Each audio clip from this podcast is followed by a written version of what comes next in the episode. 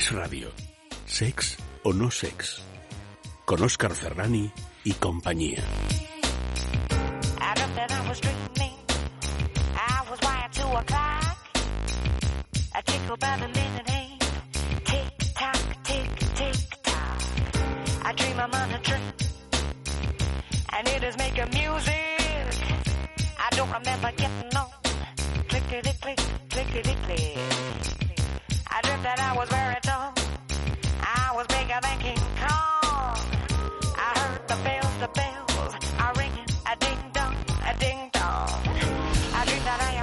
Bueno, bueno, pues esta noche tenemos un sexo no sex tan calentito como las temperaturas que nos acompañan en este mes de julio y tan fulgurante y repleto de cuestiones sobre sexo y sexualidades como viene siendo costumbre.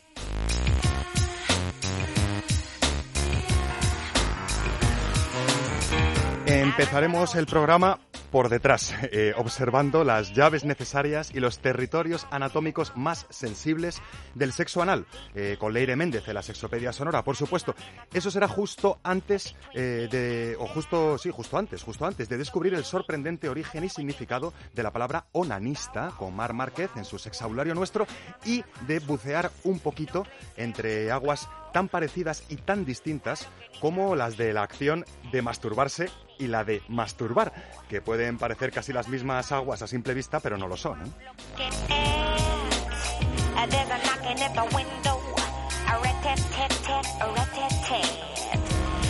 Y después de, de una canción repleta de ironías y de carnalidad, nos asomaremos a las eh, características, formas de uso y enseñanzas ocultas de un asistente masturbador masculino repleto de posibilidades para disfrutar y conocerse mejor a partes iguales.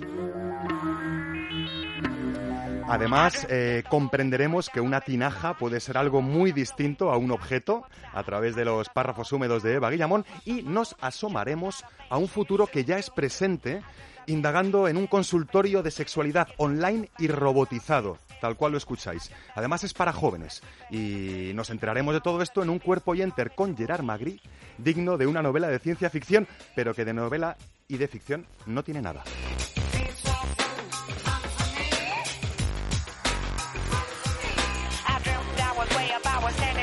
Bueno, y todo esto lleno de comentarios, ideas, reflexiones e incluso con una agenda pícara repleta de planes y recomendaciones en nuestra recta final ya con Chema Rodríguez Calderón, que nos va a poner muy difícil quedarnos en casa haciendo lo de siempre con nuestras parejas sexuales de siempre.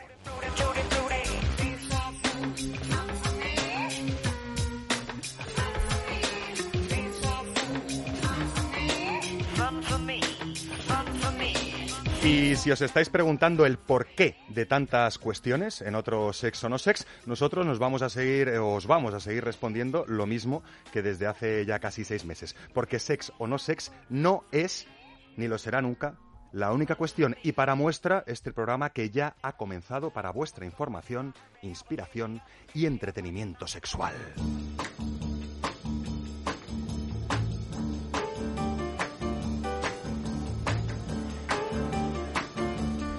Esto es eh, lo que hay y seguro que alguna sorpresa más. Eh, sabéis que podéis escucharnos desde la señal FM de Es Radio todos los sábados a las 12 de la noche y que nos podéis escuchar a cualquier hora, en cualquier lugar, de cualquier forma, con cualquier ropaje, en cualquier estado de humedad y desde cualquier parte del mundo siempre y cuando tengáis conexión a Internet descargando nuestros podcasts o escuchándonos por streaming.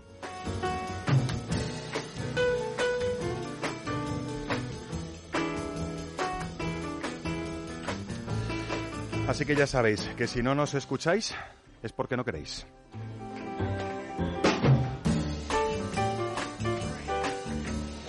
Y la verdad es que hay mucho, mucho que, escuchar, no solo de mi garganta, sino de las gargantas que me acompañan. ¿Qué sería de este programa sin nuestras gargantas colaboradoras? Pues lo mismo que sería de nuestra sexualidad sin otros entes colaboradores.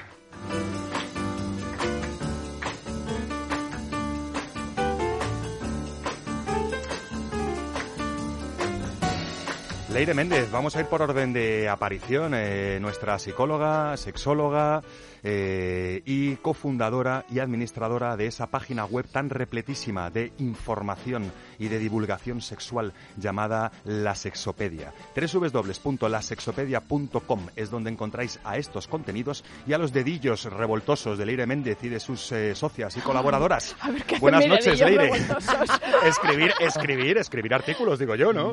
Y más cosas, ¿eh? Y más cosas. Yo me refería a la web, a la sexopedia.com. Buenas noches, Leire Méndez. Buenas noches, Oscar. Estás preparada para que empecemos el programa por detrás. Yo ya lo he avisado, ¿no? Por detrás.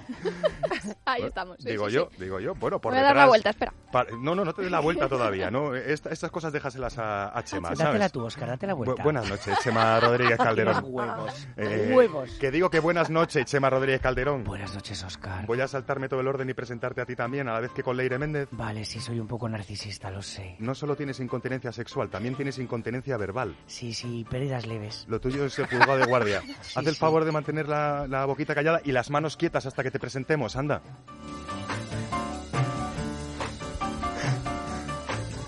Leire, no te asustes, que le, estoy, le aquí conoces sigo. ya desde hace seis meses. Yo no me asusto. Sí, que sé que venga conmigo aquí a la presentación. claro. Si veis que hace movimientos estrafalarios Chema, me avisáis, que le tengo a un ladito y no me entero, ¿vale? Perro ladrador. Buenas noches, Mar Márquez. Buenas noches. Vaya sexabulario que nos traes y vaya nochecita que has pasado, ¿eh? Pero lo sabía, lo sabía que le ibas a decir. Estaba claro que te lo íbamos a decir. Yo creo que nuestros oyentes al micrófono no van a notar esta voz Sí, rara sí, que lo van a notar. Bueno, no sé si van a notar la voz rara de Mar Márquez, pero sí durante su sexabulario. ¿Perciben ustedes que hay ligeros desvanecimientos, que, que cambia un poco como de tema? No se preocupen. Mm, podemos decir que Mar Márquez ha tenido una noche hoy de esas locas que tiene ella y ha llegado pues casi casi con lo opuesto, con lo opuesto de ayer, quiero decir. Pero estoy guapísima, igual que siempre, ¿verdad? Eso, eso siempre, dilo, que Mar la gente no me ve. Eso no quepa ninguna duda. Eh, nos vas a, no nos vas a enseñar a masturbarnos y a masturbar, pero sí que tienes unas curiosidades muy interesantes sobre una palabra que tiene bastante más enjundia de lo que parece. Vamos a ver quién fue. Onan.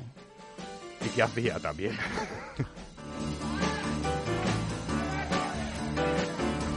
Tendríamos que presentar ahora a la deliciosa Eva Guillamón, pero bueno, ya sabéis que como aquí las gargantas de este programa pues son espíritus libres y completamente incontrolables, no ha llegado todavía. Nos están diciendo las compañeras de producción que está de camino, ¿no? Puede ser. Así que no la presentaremos, directamente la escucharemos a ella y a sus deliciosos párrafos húmedos que tiene preparados para hoy.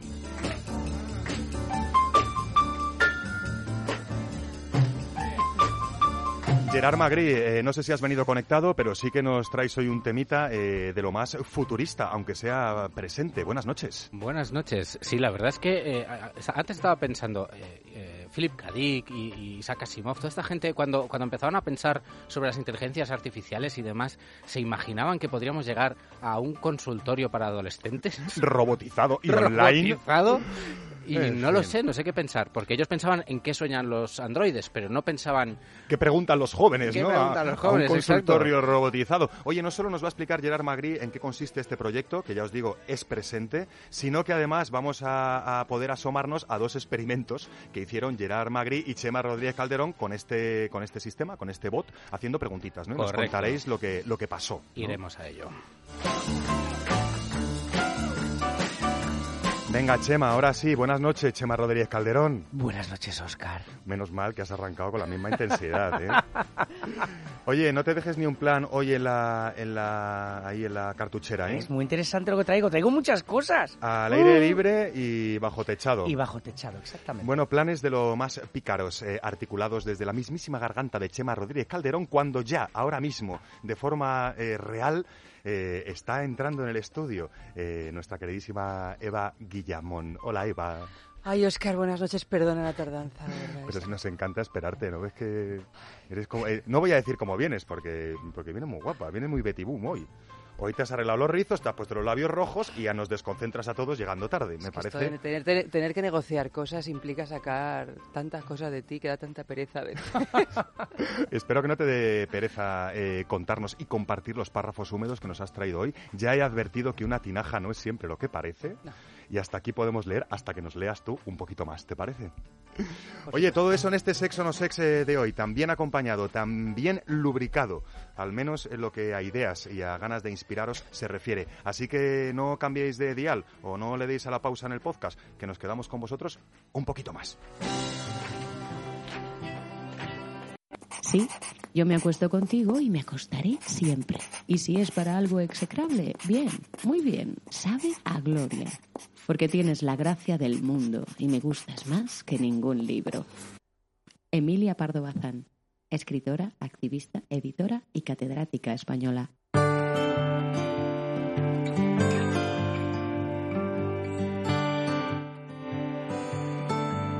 Ay, que patinamos, ay, que patinamos porque estamos hoy todos muy adormilados, hemos tenido noches muy intensas, las mismas que debería tener doña Emilia Pardo Bazán cuando escribía estas cosas nada más y nada menos que a don Benito Pérez Galdós. Que vosotros podéis pensar cuando veis sus fotos y según qué textos que era gente muy seria, pero de seria nada. Esto era como poner un SMS a alguien en pantalla gigante diciendo unas cosas que en aquella época no se podía decir. Y imaginaros cómo te tiene que desear alguien cuando te dice que le gustas más que ningún libro y que tienes la gracia del mundo. Eh, ojito con esta señora, que tiene mucho, mucho que decir y mucho que contar eh, con su propia vida, más allá de con su propia obra. Dejamos a Emilia Pardo Bazán, eh, dejamos a esas personas que consideran nuestras prácticas sexuales a veces hechos execrables. Ha pasado algo horrible y muy feo que no quería dejar de contar por ahí en País Vasco, con unos papás que, que no han entendido que, que, su hijo tenía derecho a expresar su sexualidad y sus maneras de cualquier forma. No voy a dar los detalles truculentos, pero estas cosas siguen pasando, no solo con los homosexuales, también con los heterosexuales. ¿Y qué sigue pasando? Que la gente sigue opinando sobre las formas y maneras que tenemos de entender nuestra sexualidad cuando no hacemos daño a nadie. Qué tristeza más grande.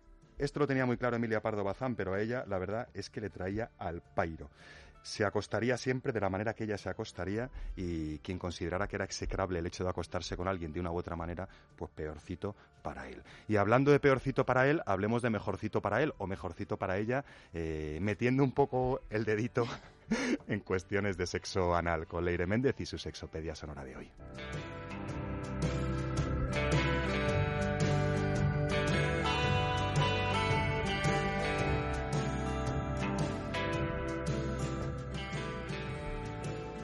Leire Méndez, eh, no vamos a decir lo de siempre sobre sexo anal. Vamos a vamos a ir por un camino distinto. ¿Nos puedes hacer una pequeña, un pequeño repaso histórico de lo que ha pasado con el sexo anal a lo largo y ancho de la historia? Porque es una práctica sexual que, que durante épocas ha estado súper normalizada, durante épocas ha estado súper criminalizada y durante épocas incluso ha estado súper castigada y súper penada por la ley, ¿no? Sí, eh, ya en la antigua Grecia, y me imagino que antes, eh, la superioridad masculina se demostraba eh, tomando a otro hombre por detrás. Eh, lo que pasa que esto se ve que no es una práctica solamente cultural. ¿Vale? Porque ya se ve eh, no solo en humanos, también en algunos primates como los bonobos eh, y otros Mm. mamíferos, ya se ve que hacen este tipo de prácticas, con lo cual es parte de nuestra sexualidad. ¿Vale? Luego ya a partir de la Edad Media, pues la mayoría de religiones eh, condenan esta práctica por, sobre todo por dos motivos. Uno porque es infértil, el sexo anal siempre ha sido eh, el, el- el método anticonceptivo por No, excelencia. no embaraza, ¿no? Y hay gente Claro. que le molestaba mucho esto de, de hacer el amor sin embarazar a alguien, ¿no? Claro. Y luego porque eh, conllevaba riesgos higiénicos. ¿Vale? Eh, lo que pasa que bueno, la sexualidad humana pues tiene unos objetivos mm, mucho más allá que el, otros objetivos más allá que el reproductivo. Entonces, bueno, pues yo creo que hemos ido evolucionando hasta el día de hoy, pero creo que todavía queda mucho que, que desmitificar.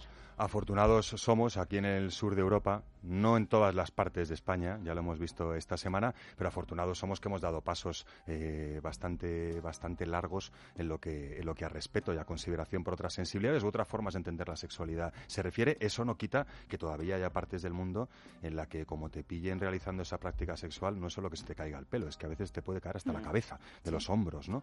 Eh, más allá de consideraciones históricas, vamos a entrar en faena, que son las famosas, eh, esperemos que famosas, y si no se van a hacer ahora, llaves y territorios del sexo anal, ¿no? Por, por ponernos un poco metafóricos. Eh, ¿Nos haces un pequeño recorrido como si fuéramos unos enanitos que nos introducimos a través del ano de una persona y nos vamos encontrando con, con bien, bien, bien lavadito el ano, ¿eh? O como queráis. Pero aunque sea un poco escatológico, puede ser muy útil, ¿no? Porque, ¿qué ocurre? O sea, cuando yo estoy enfrente de, de lo que llamamos vulgarmente el ojete, eh, qué me estoy encontrando y qué va a haber más allá de ello. ¿Nos haces un repaso así, un mapeo? Qué maravilla, es como el chip prodigioso, pero Claro, en el laberinto, perdido en el orto.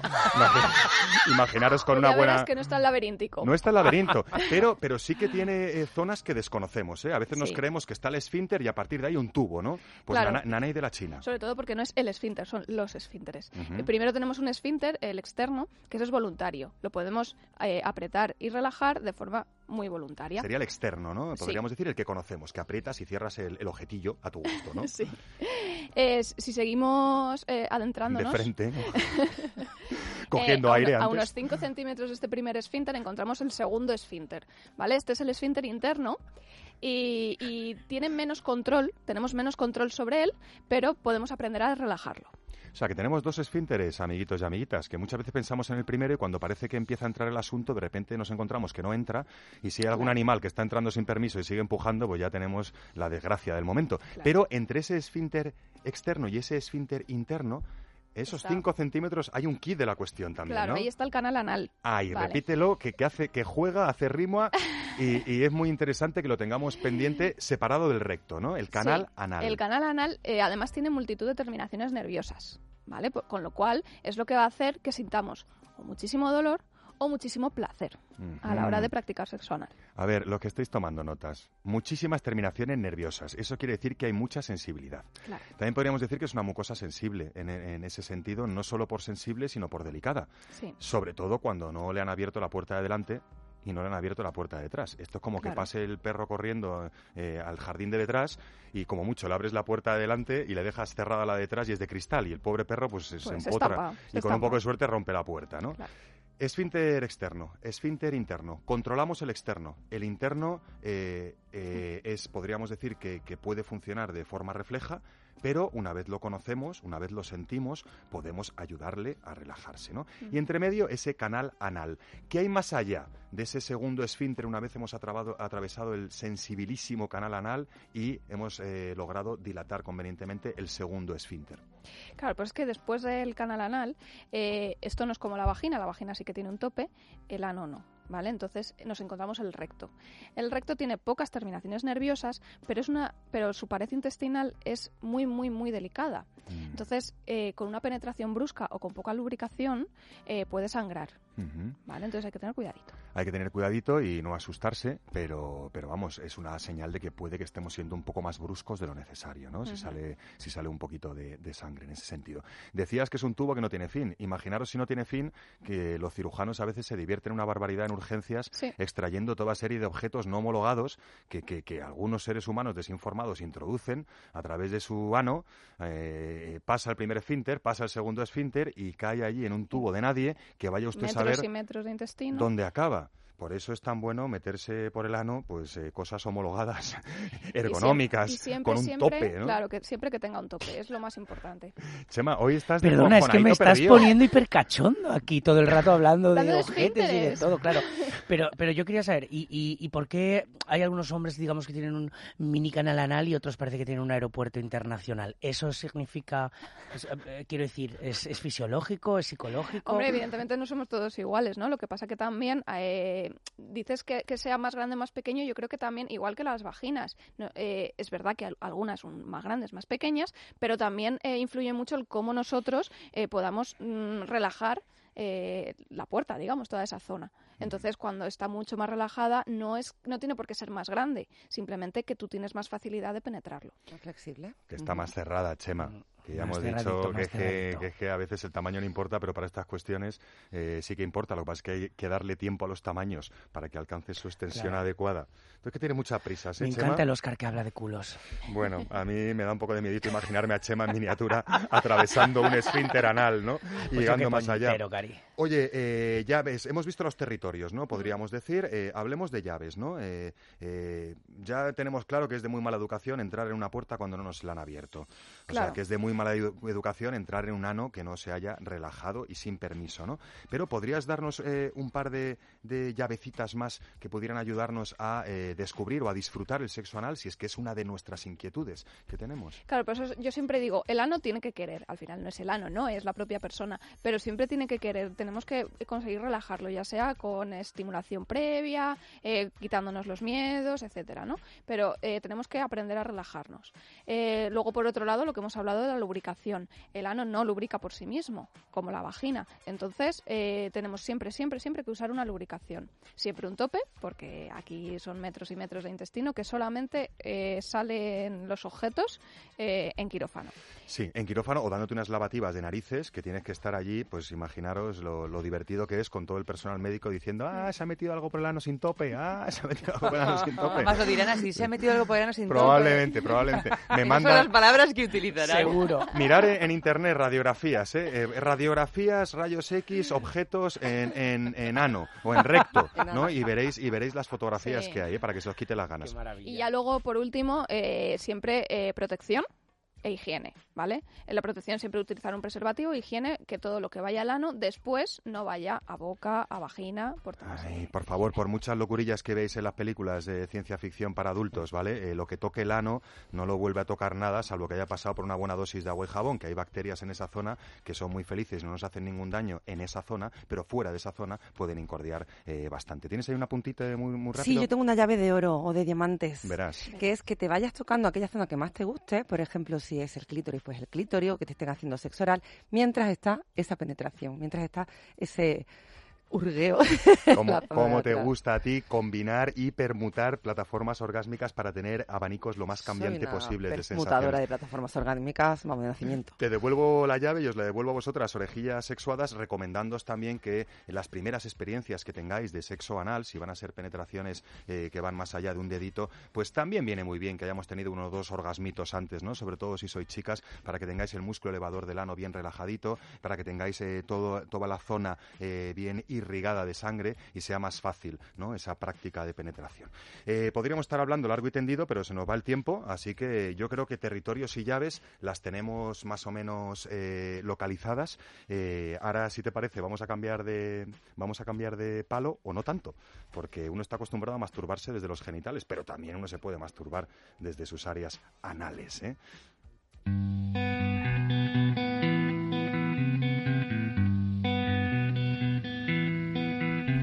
Bien, eh, lo sabe Mar Márquez con una palabrilla que nos trae hoy, que los más listillos y listillas pues conoceréis, pero habrá muchos que aunque sean listillos y listillas pues todavía no les suene, ¿no? Sobre todo en las juventudes más recalcitrantes que nos escucháis. Alguna vez os han dicho, oye, tú eres un onanista perdido, ¿no? Oye, ¿cómo te gusta a ti el onanismo, no?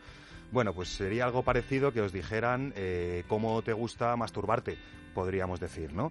Eh, ahora bien, ¿de dónde sale esa palabra?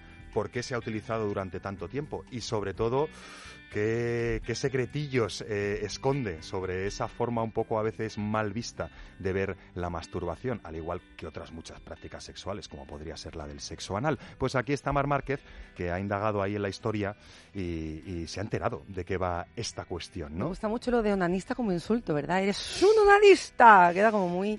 Uy, Cuando debería, ser insulto algo- muy culto. Lo, lo- lo chungo sería que te dijeran, eres muy malo la- onanista, ¿no?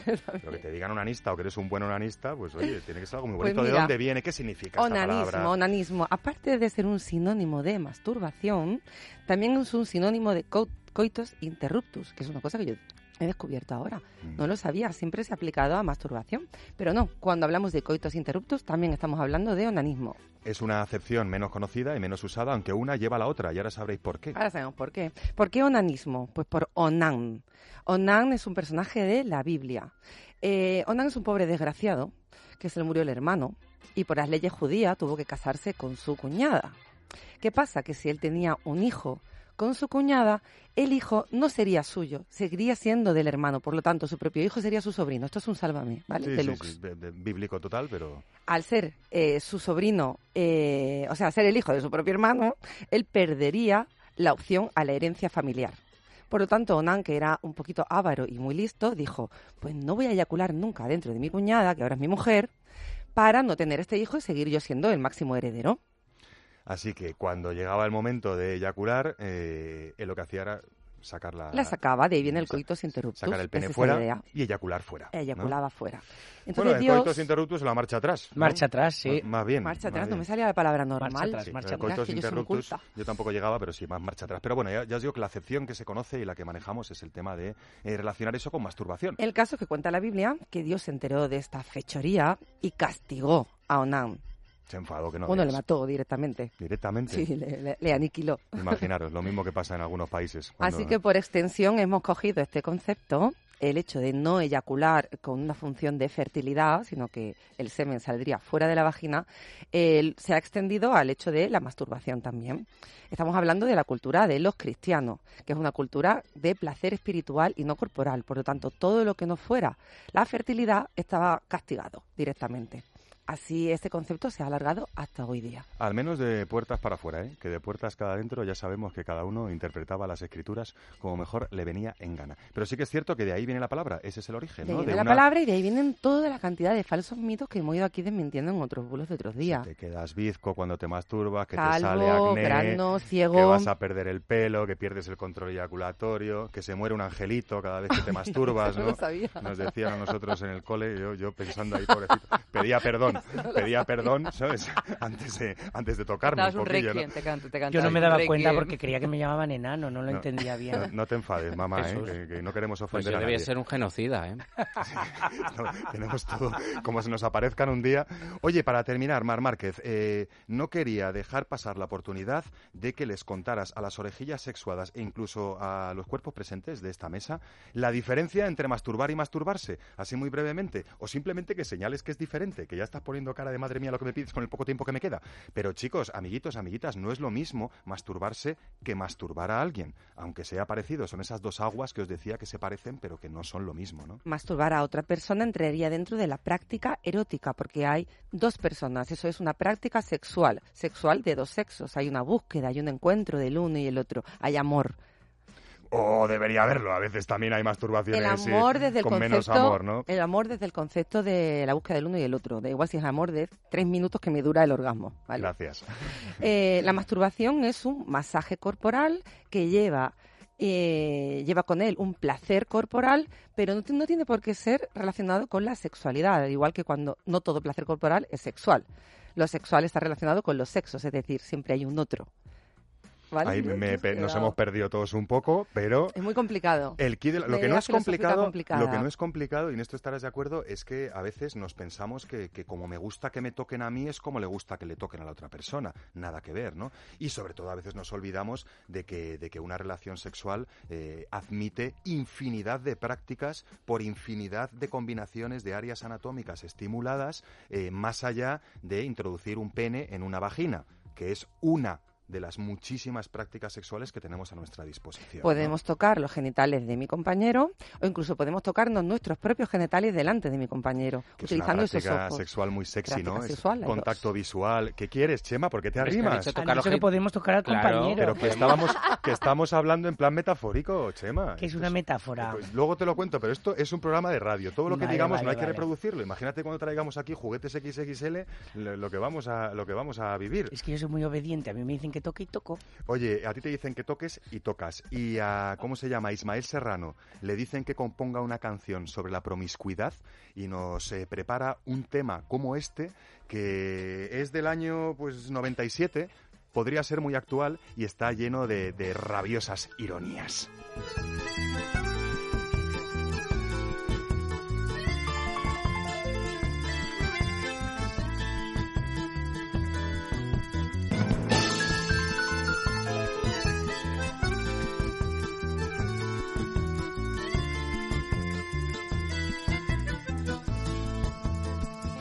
Quiero ser muy promiscuo, cual mis hermanos mayores, tocar nalgas, tocar pechos, con todas las precauciones. Yo quiero ser muy promiscuo, como todos mis amigos, ya quiero un tiempo a esta parte, no duermo si no me fustigo. Ahora que dice la tele, que la juventud actual está pasando una etapa de desenfreno sexual. y que ni el SIDA ni el Papa han conseguido evitar que tiernos mozos y mozas se den al goce de amar y por eso yo te digo que quiero ser muy promiscuo y revolverme en el lodo del pecado original porque estoy un poco harto del pecadillo de Onan.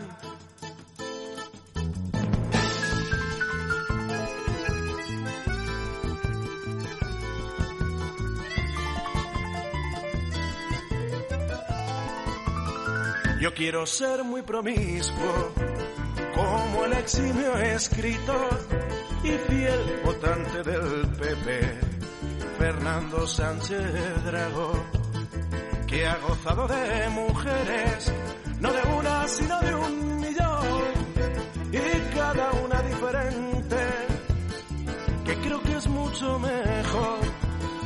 Yo quiero ser muy promiscuo, pero resulta cansado. Lo sé porque me lo ha dicho alguien muy documentado. Yo la verdad de estas cosas hablo más por referencias, ya que mi prima Paulina es mi única experiencia. Pero ya estoy decidido a seguir por esta senda de desenfreno y orgía, de cachondeo y de juerga. Voy a dejar muy claro a mis dos progenitores. Yo salgo del seminario por poderosas razones y por eso yo te digo que quiero ser muy promiscuo y revolverme en el lodo del pecado original porque estoy un poco harto del pecadillo de Onan. Yo quiero ser muy promiscuo, no quiero novia ni nada, solo relaciones cortas con niñas desenfadadas, con niñas desenfadadas, con niñas desenfadadas.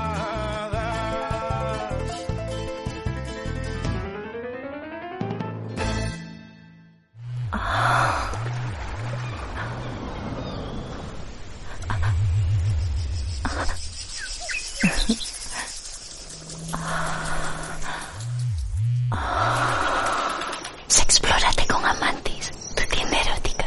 Descúbrenos en Madrid, Barcelona y en amantis.net. Estás escuchando Sex o No Sex con Oscar Ferrani y compañía. Porque sex o no sex no es la única cuestión. Bueno, está clarito, ¿no? Que, ¿no? que no es la única cuestión. Y para muestra, un botón.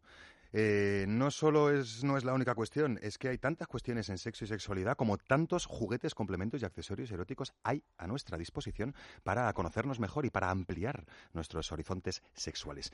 Eh, cómplices de juego como este que tengo ya encima de la mesa.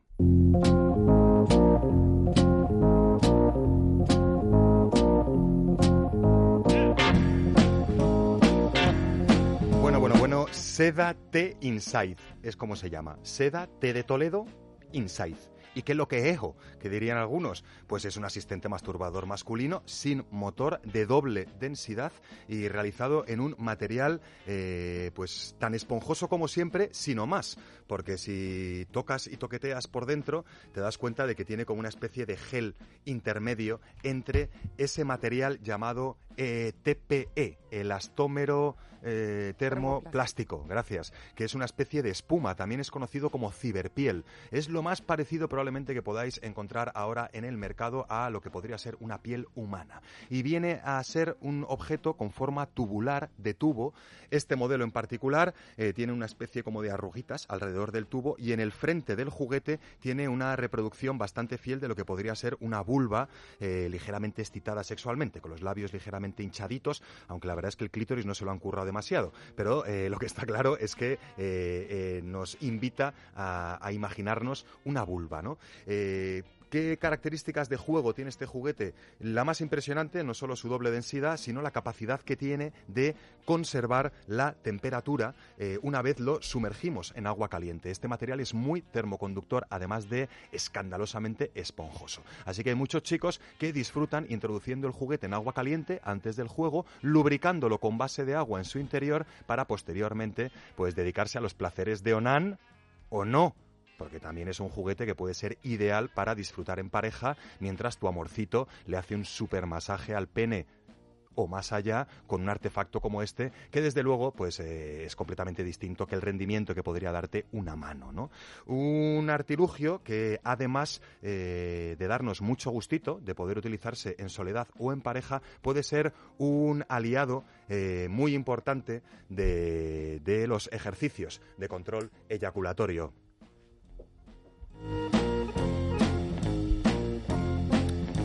Ustedes dirán, ¿qué es eso? Pues son esos ejercicios eh, que uno puede realizar con o sin supervisión de su sexólogo para ver venir cada vez con más claridad el llamado reflejo eyaculatorio, ese momento en el que tú ya no controlas y ¡puf! tu eyaculación acontece. Eh, un ejercicio, los ejercicios de control eyaculatorio con un dispositivo que reproduce de semejante manera pues eh, todos los matices de sensación que podría ofrecer un cuerpo humano sobre el pene, pues lo convierten en un aliado estupendo de esta clase de, de ejercicios. Seda T Inside, masturbador masculino en ciberpiel con doble densidad, especialmente diseñado para ellos, aunque me consta que ellas aprovechan ese tacto hiperesponjoso y de nube para convenientemente lubricado masajear su vulva, sus labios, su clítoris, con unas sensaciones muy espumosas también y muy chisporroteantes. Bueno, ¿y dónde podemos encontrar este cómplice de juego? Por supuesto, en cualquiera de las tiendas físicas Amantis, con esa política deliciosa de puertas abiertas, esa gente simpática e informada en su interior para informaros, para acompañaros en vuestros curioseos o en vuestras compras. Hay tres tiendas físicas Amantis en Madrid. Hay una cuarta tienda física entre Alcorcón y Leganés, en Madrid Sur, con una zona outlet muy interesante. Y además hay otra tienda física en la ciudad condal. En Barcelona también os espera una Mantis de carne hueso, podríamos decir. Pero si vosotros no sois ni de Madrid ni de Barcelona, o si preferís realizar vuestros curioseos o compras jugueteras eh, vía virtual, también podéis teclear www.amantis.net y allí encontraréis pues el completísimo catálogo Amantis con todos sus juguetes, complementos y accesorios eróticos de toda suerte y condición, perfectamente ordenados, eh, con fichas de producto, comentarios de usuarios y usuarias más o menos satisfechos e incluso vídeos explicativos, aunque algunos los utilicen para otras cosas.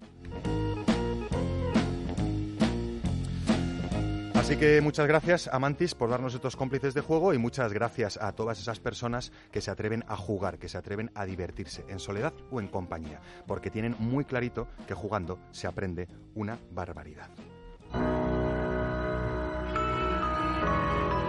En los días buenos, de lluvia, los días en que nos quisimos totalmente, en que nos fuimos abriendo el uno al otro como cuevas secretas, en esos días, amor, mi cuerpo como tinaja recogió toda el agua tierna que derramaste sobre mí.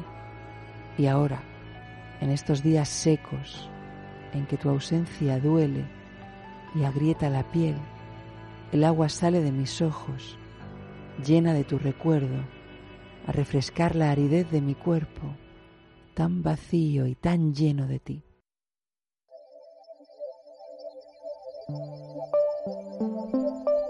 Ya os avisaba yo de que, de que una tinaja... Chema, esto es una muestra. Sea, no, lo puedes tocar, no lo puedes usar en medio del programa. Te Perdón, gusta, ¿eh? perdón. Es- me encanta el tacto. Oye, y ya sabes que una tinaja no solo tiene por qué ser un objeto para guardar líquidos o sólidos, ¿no? Pues he cerrado los ojos para escuchar el poema y me encanta. Ya, y encima has cogido el, el asistente masturbador. Bueno, pero esto- pero es un una experiencia que- Guillamón completa. Que Lo que yo. pretendemos también, ¿no? Que la gente viva su sexualidad. Pero es que esto es una, esto es una muestra. que crea considerable. Además hay que aclararla porque tiene un olorcillo así con el conservante al principio que, que no conviene ahora, Chema. Yo me voy a cambiar el nombre artístico a Guillamamón. a Guillamamón.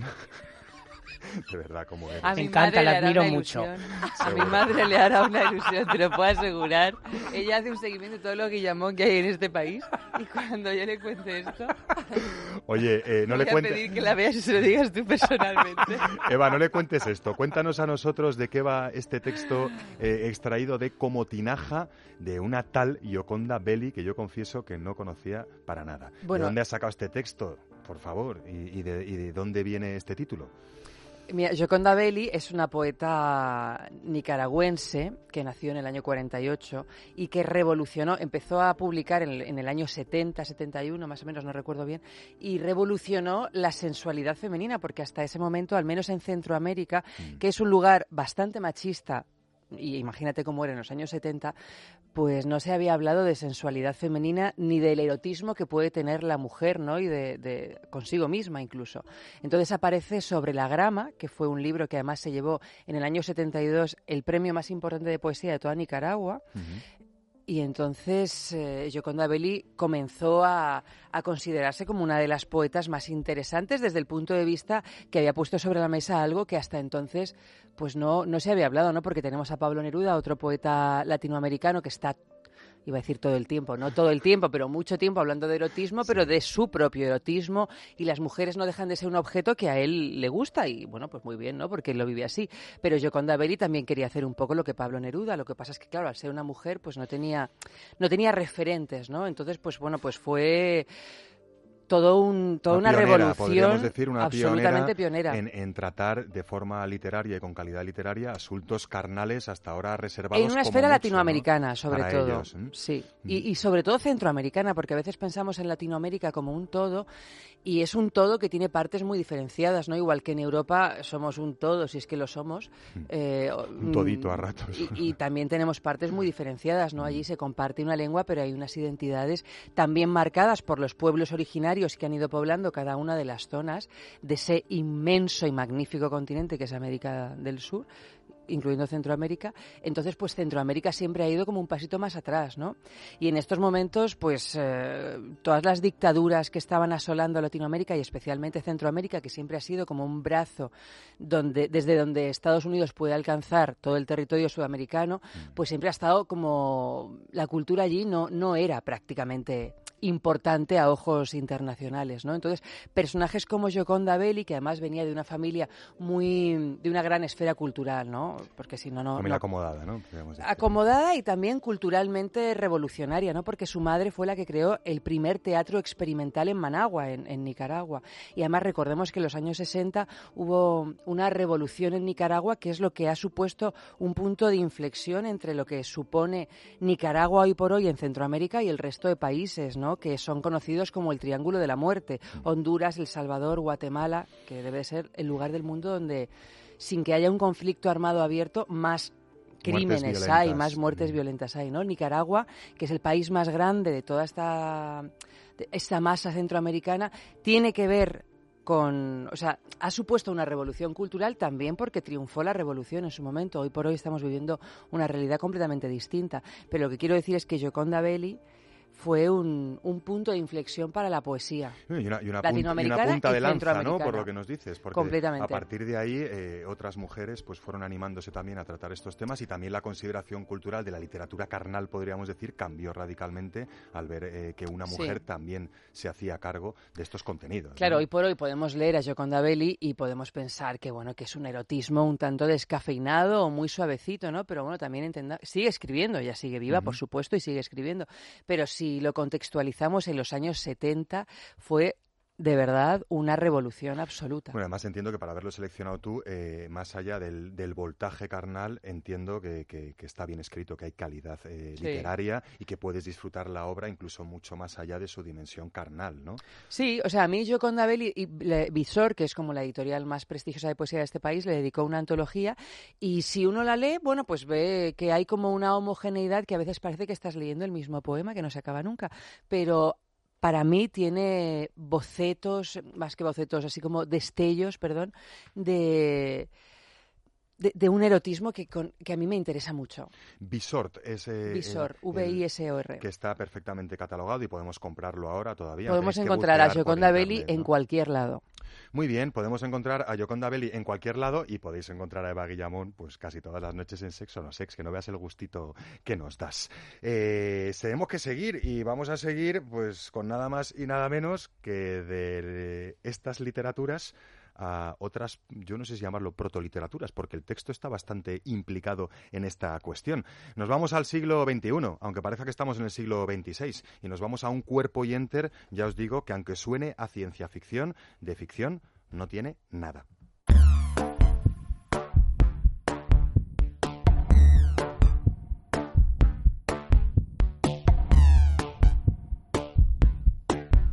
Gerard. Consultorio virtual de sexo y sexualidad para jóvenes. Es más, consultorio, podríamos decir, robotizado. Sí, sí, más que robotizado es. eh, Hablamos anterior, ya hace mucho tiempo, de las, de las inteligencias artificiales. Hay una, una rama de las inteligencias artificiales que son los chatbots. O sea, son programas que simulan contestarte a través de un chat. Empecemos por ahí. Empecemos por ahí. ¿Eso nos creéis que es ciencia ficción? Seguro eso que alguno de vosotros o de nosotros ya ha hablado con un bot o ya se ha comunicado con un bot Sí. y no lo sabía, ¿no? De hecho, hay muchas empresas que su atención al cliente, la primera barrera, por decirlo de alguna manera, es una especie de contestación automática, ¿no? ¿Qué, qué opción quieres, qué estás buscando? Y reaccionan a palabras clave. Bueno, pues hay una gente que da un salto de esta tecnología y decide presentar un portal que está abierto y en uso ahora mismo, Sí, ¿no? correcto. Eh, para que los jóvenes pregunten a este bot eh, sobre temas de sexo y de sexualidad, ¿no? ¿Dónde, cómo, cuándo, por qué de, este, de esta propuesta? Bueno, eh, eh, todo sale de una empresa americana que es, una, es la Planet Parenthood, que es una empresa que tiene que ver con eh, historias de reproducción asistida, distintos tipos de test y demás. Está Entonces, relacionada ya con el mundo de la sexualidad, la empresa. Muy ¿no? relacionada con el mundo de la sexualidad, sí. Y crea un chatbot, pero exclusivamente dirigido a adolescentes de 13 a 17 años que puedan tener preguntas concretas relacionadas con el sexo y que mm, por una cuestión, según lo plantean ellos, claro, eh, mm, moral o de vergüenza, no hagan las preguntas a un adulto o a una persona y si puedan hacerlo de una manera anónima a través de una página web. Como ya está gesticulando las gargantas, luego les preguntaremos su opinión, Luego porque es un sí, tema porque es un tema controvertido, es sí, un sí. tema controvertido, pero eh, lo que está claro es que existe, no está en lengua castellana, pero Todavía podemos entender que, que si ya está implementado en, en- Estados Unidos, pues tarde o temprano mm, no sería nada raro que estuviera implementado aquí, puesto que esta empresa también tiene actividades comerciales en Europa, ¿no? Claro, y no siempre existe esa- esos pioneros, normalmente suele ser en inglés porque es como un idioma mucho más expandido, pero que es una cuestión de tiempo que existan en cualquiera de los idiomas, claro. Y con un traductor también copiando y pegando, también podrías medio Podrías, apañarte si no sí. manejaras el inglés, ¿no? Oye, eh, es interesante, pero a mí lo que me ha parecido más interesante es que eh, Gerard Magri, como es muy, así muy trabajador, ha dicho, oye, yo quiero probar esta experiencia. Y no se ha ido él solo a probarla. Es No, que- me he llevado a Chema. Sí, primero lo ha probado. Primer- Chema, vuelve, vuelve. Estoy, estoy, estoy aquí. ahora, ahora viene tu sección, pero aquí tienes que participar un poquito también, ¿eh? Vamos a que nos cuente primero Gerard su experiencia, porque creo que me han soplado que han sido bastante diferentes. Muy distintas. Y vosotros ya decidís, ¿tú, ¿tú qué le preguntaste a este cacharro o cómo te enfrentaste a él? Yo directamente le empecé a hablar con él, le dije hola tal y eh, me preguntó qué, qué es lo que quería saber y mi pregunta fue, eh, creo que tengo una ETS, o sea, creo que tengo una enfermedad de transmisión sexual. La ¿Así tal cual? ¿O solo, solo le dijiste eso? ¿O luego, le, o luego le dijiste qué puedo hacer solo? No, no, solo eh, Creo mi que frase fue tengo- creo que tengo puedo tener una ETS. ¿Y qué te contesta la máquina? Me, me dio cuatro opciones. Me dijo, eh, me habló sobre los tests, los tratamientos y las vacunas que existen en relación a los distintos tipos de ETS. Bueno, También me ofreció un vídeo explicativo sobre qué son las ETS y cómo se transmiten para Ujú. que yo analizara si realmente la posibilidad existía o no. Había un tercer vídeo sobre cómo hablar con alguien de que tienes una ETS, tanto como un pariente, tanto como una pareja. Era un vídeo eh, bastante peculiar, pero no dejaba de tener su punto de interés. pero diseñado para chavales de 13 a 17 o notaste tú que, Sí, sí, que sí. estaba ajustado Estaba un poco? todo un poco como, como eh, descafeinado, era un poco un vídeo muy corporativo, pero sí que tenía una parte interesante. A mí me pareció, me sorprendió, si te digo la verdad. Y finalmente, eh, como ellos hacen test y tienen ese tipo de servicios, eh, había un listado de qué cuesta hacer un test. Si te cuesta dinero, si lo puedes hacer de manera gratuita y si cuesta, cuánto cuesta. Si hubiera sido un, un bot eh, hablando para público español, ahí nos hubiera dicho vete a un centro de salud, porque aquí Claro. son gratuitos, que somos así de guays eh, en, en Claro, España. en Estados Unidos mm, muchas cosas no son gratuitas, test. aunque algunos de estos test descubrí a través de aquí que sí lo son. Bueno, por la cuenta que les trae también, ¿no? Exacto. Porque tener a, a la población contagiando a todo el mundo a lo mejor les sale más caro que invitarles a un test a esta gente. Quiero pensar, Gerard, por lo que nos cuentas y por lo que hemos comentado antes de entrar aquí, que, en ese sentido, por lo menos tu experiencia eh, fue bastante útil, podríamos decir, ¿no? Ahora Sí. veremos lo que opina la mesa, ¿eh? El lenguaje Pero- es verdad que a veces es un poco ortopédico, te das cuenta que la, que la máquina no es una persona, Ujú. pero si lo es un poco como cuando hace, hacemos una búsqueda en Google, ¿no? Eh, más que preguntar como le preguntaríamos a un humano, lo que tenemos que tener claro es qué palabras clave necesitamos poner para conseguir el resultado que buscamos, más que escribir una frase eh, con una ortografía correcta, ¿no? Eh, Oye, ahora nos recuerdas, eh, recuérdame que, te- que nos lo recuerdes, ¿eh? Cuando nos cuente Chema su experiencia, la página web, por si alguien quiere, Sí. quiere entrar. eh, pero antes, Chema, tienes poco tiempo y no la líes parda porque sé que tú no tuviste tanta suerte como, eh, como Gerard en esta experiencia con el chatbot. Resúmenos No. un poquito, ¿qué preguntaste y qué te dijo la máquina? Pues es completamente aposta y teniendo en cuenta que soy actor me metí en un personaje y bajé el nivel intelectual y entonces me puse en el, en el, en el personaje de una niña a la cual le pide su novio tener relaciones sin protección. Ajá. Y fue muy complicado llegar a que diera un consejo sobre ese tema. O es sea, tú se lo pusiste bastante más difícil a, a la máquina. no, yo- eh, pero en realidad lo que bajé es muchísimo el nivel de lenguaje y el nivel de mentalidad. Mi chico quiere follar conmigo a pelo. Tal cual, lo pregunté. En inglés, ¿no? Luego, en inglés, sí, sí, sí. Bareback sex, después probé without protection, without condom, o sea, probé absolutamente todo y no había manera de, de- de llegar a una fórmula en que te dijeran, pues mira, esto es lo que te puede pasar. No, no encontré una, una fórmula. O sea, no- no- Lo igual, único que igual que Gerard conseguí es- percibió una respuesta ajustada más o menos a su inquietud, Exactamente. tú... Pero Gerard tiene mucha experiencia y sabe cómo preguntar. Igual que, por ejemplo, yo tardo 10 minutos en encontrar algo en Google que Gerard tarda 36 segundos por pura experiencia. Tenía ventaja que de hablar tiene- con máquinas, ¿no? Exactamente, exactamente.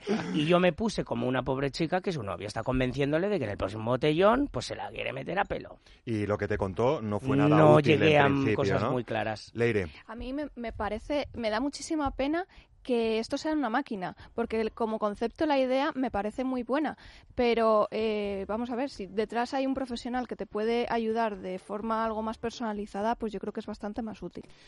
Totalmente de acuerdo con esto. De hecho, mm, quería traer a la mesa si os parecía correcto dejar a un programa de educación sexual de un adolescente o de un hijo o de un, no lo sé, cada uno de alguien que todavía está en un proceso de formar. lo O sea, sangrante de la cuestión es que esté dirigido a gente tan joven, a lo mejor, ¿no? Podríamos Sí, pero es que, por ejemplo, ahora tenemos una epidemia de sífilis en menores de 18 Sí, sí, en sí, este sí, país. O Lo de las ITS no es, no es de broma. es Imagínate que, que, la justo en ese sífilis tema no es ninguna broma para no que la tenga un chaval de preparado, ¿no? 16. Eh, Mar, Sí, yo lo que veo que hay una tendencia a pensar la sexualidad desde la ciencia de la salud, cuando la sexualidad tiene que ver con las ciencias humanas. Hay toda una ciencia que es la sexología que se ocupa de ella, pero todo el tema de enfermedades, de miedos y tal, se tiende a pensar desde ahí, por lo tanto, tu respuesta no podía ser contestada. Claro. Además, se está dando por hecho, según este bot, que la sexualidad tiene un patrón. Y la sexualidad no tiene un patrón, por lo tanto, no se puede contestar desde un no ser humano. eh, sí que es bueno y justo recordar que hay consultorios online. Eh, que detrás de ellos no hay máquinas, Hay por ejemplo, en la En la sexopedia.com, sexopedia ¿no? tenemos ahí un, un apartado de consulta a un profesional y le das y, y Y te no es un robot, corresponde. no es un No. robot, no. y le escribes un email al, al profesional y te escribe y te responde un profesional de la materia. Desde luego, eh, eso lo encontramos en la red y también empiezan tímidamente a haber eh, eh, profesionales de, exol- de la sexología que ofrece consultas online a tiempo real, incluso en vídeo puedes hablar, pero también en chat si te da vergüenza, ¿no? En fin, esto es lo que los robots nos, nos traen encima. La página web era, Gerard, Eh, la página web es muy complicada. Lo que voy a recomendar es que la gente ponga ROO, que es el nombre del, del, del programa que nos responde, y chatbot, que es C-H-A-T-B-O-T. en Google, ¿no? en Google. R-O-O, y os direcciona chatbot. muy fácilmente porque la página donde realmente está el programa es muy complicada, lo tu- la tendríamos que dar en inglés y eh, no sería nada. Con eso, con eso llegamos. El teléfono de Gerard se ha puesto El nervioso. teléfono hablar, de Gerard está, está cachondo. Y no quiero saber nada de sexo ahora, Cari. Oye, gracias por este cuerpo oyente, Gerard Magri. Vamos con la agenda pícara, que nos queda un ratito todavía.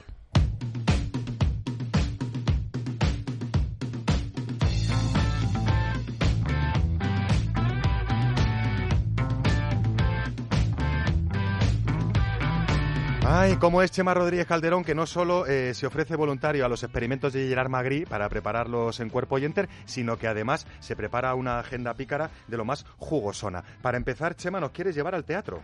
Os quiero llevar al teatro a ver una sesión golfa en la escalera de Jacob. Putos 30 se titula. A ver, vamos por partes. Escalera de Jacob, teatro en Madrid, ¿verdad? En Madrid, exactamente. Calle Lavapiés, número 9, Metro Tirso de Molina, www.laescaleradejacob.es. Ahí está toda la agenda que es completísima. Oye, ¿y qué tiene que ver putos 30 con la sexualidad de las personas y esas Oh, cosas? ¿Hay, pues- hay- hay chicha ahí en el, en el argumento? Pues una chica maravillosa y divertidísima, de repente coge co- noción de que tiene 30 años y eso le influye en las relaciones sexuales, en las relaciones con la estética, con la plástica, las relaciones con otras personas, con otras mujeres y tiene momentos auténticamente provocativos y divertidos. Porque ¿eh? la has visto, ¿no? La Esta he no estás visto. hablando de sinopsis, María ¿no? Simón con dirección María de Simón, Gerard maravilla. Y es divertidísima y es que tiene momentos muy hot pero siempre desde la comedia pero de repente la niña se prueba una talla 38 y coge uno de, un pantalón de la talla 38 que hacía mm, dos años se la podía poner y es divertidísimo lo que pasa con ese pantalón O sea, para pasando a mí reírse... eso exactamente ahora divertidísimo A mí me pasa lo contrario, a veces me los pongo y digo, ¿qué pasa? ¿Que han ensanchado los pantalones? Pues no, Sí. resulta que, que- que yo he adelgazado. Eh, tenemos además la voz de María Simón, puede ser, ¿no? tenemos sí María Simón nos ha grabado una invitación Ahora nos, lo- nos, nos recuerdas los datos, pero queremos que escuchéis a María Simón animándos a asistir a Putos 30 en Madrid, en la escalera de Jacob. Hola, soy María. Mira, es que tengo un montón de conflictos. Yo ha sido cumplir 30 y es que voy cuesta abajo. ¿Qué ropa me pongo? Yo es que abro el armario y tengo ropa de veinteañera y yo que tengo 30, ¿ahora me lo puedo poner esa ropa? No. Yo puedo salir de fiesta, a las 8 me levanto o me acuesto. ¿Sabes lo que pasa? Que es que tengo un mogollón de conflictos en mi vida ahora mismo. Si quieres disfrutar, pues ven a verme y disfruta, te ríes tú y yo lloro. Y ya está. Un besico. Nos vemos en el teatro. Otro besito para ti, María. Desde luego que, que vamos a ir a verte, por lo menos si andamos con Madrid. ¿Dónde, cómo, cuándo, por qué? Recuérdanoslo. Calle Lavapiés número 9, la escalera de Jacob, todos los sábados en sesión golfa a las 23.30, 11 y media de la noche. Bueno, pues un plan divertido para ir en parejita y para luego comentarlo, incluso mientras pasas un, un buen rato. Oye, y en Amantis, ¿cómo está la cosa? Así muy rapidito. ¿Tenemos algún taller a la vista? Pues mira, vamos a dar el recordatorio que dimos la semana pasada, taller de Kama Sutra sexual, ¿vale? Es mañana. eh, Mañana cuidado. mismo, mañana domingo. Mañana domingo, ¿vale? A las 11 horas, ¿vale? Es un taller para todas esas parejas que quieran disfrutar más de su sexualidad. En Madrid, ¿no? En Eh, Barcelona. ah, este es en Barcelona. Amantis Barcelona, sí. En Madrid hay una exposición en marcha y hay otras cocinas también. Os recomendamos, como decía Gerard, por el camino fácil, por, por Google, poner en Google talleres Amantis Madrid es. Barcelona y veréis eh, todas las propuestas que hay, algunas incluso gratuitas, que ya sabéis que es muy bueno eh, dedicarse a comprar juguetes, pero a veces también es bueno dedicarse a informarse sobre sexualidad. Oye, y tenemos muy poco tiempo, pero es que esta recomendación yo no quería perdérmela porque Sí. la verdad es que apetece mucho un cine de verano para meterse mano. Qué maravilla. ¿Qué has dicho? Sí, sí, sí, sí. Nada, eh, tú pones cine de verano y el nombre de tu ciudad y salen miles, miles, miles, miles de propuestas de cine de verano oscuro.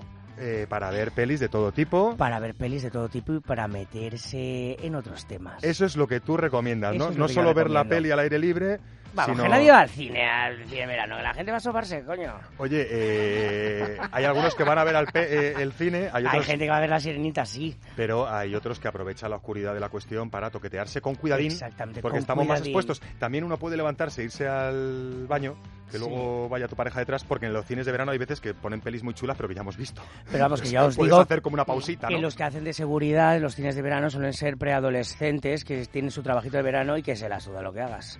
Oye, eh, pones en Google cine de verano más, Más tu ciudad. localidad o tu ciudad y ves los que tienes a mano, que seguro que hay bastantes que ni sabías que estaban, porque se meten en parques, se meten en asociaciones culturales, se meten en espacios que no sabes que hay un cine, pero resulta que en verano hay un cine al aire libre. Pero he probado Zaragoza, Ciudad Real, Extremadura, Valencia, he probado todo y en todas partes hay algo. Has probado todo y en todas He partes probado hay todo en algo, todas ¿no? partes. Ya, ya nos lo sospechábamos nosotros. Oye, muchísimas gracias, mis queridísimas gargantas, Mar Márquez, Leire Méndez, Gerard Magri, Eva Guillamón y, por supuesto, Chemísima Rodríguez Calderón. No seríamos nada sin vosotros y muchísimas gracias también a todo el equipo técnico. Ha estado Javier a los mandos técnicos, Laura Jack en la producción, redacción, edición, junto con la inestimable colaboración de eh, María San Juan en la redacción.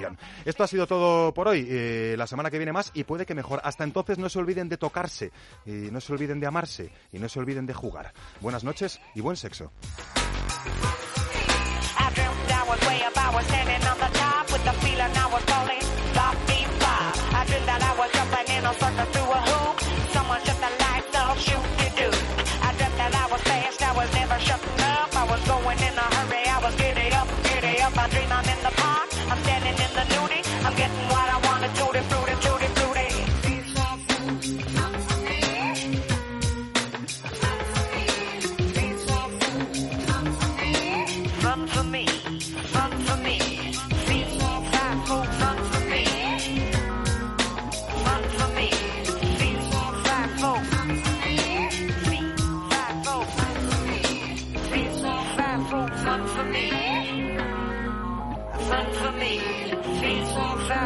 up for me.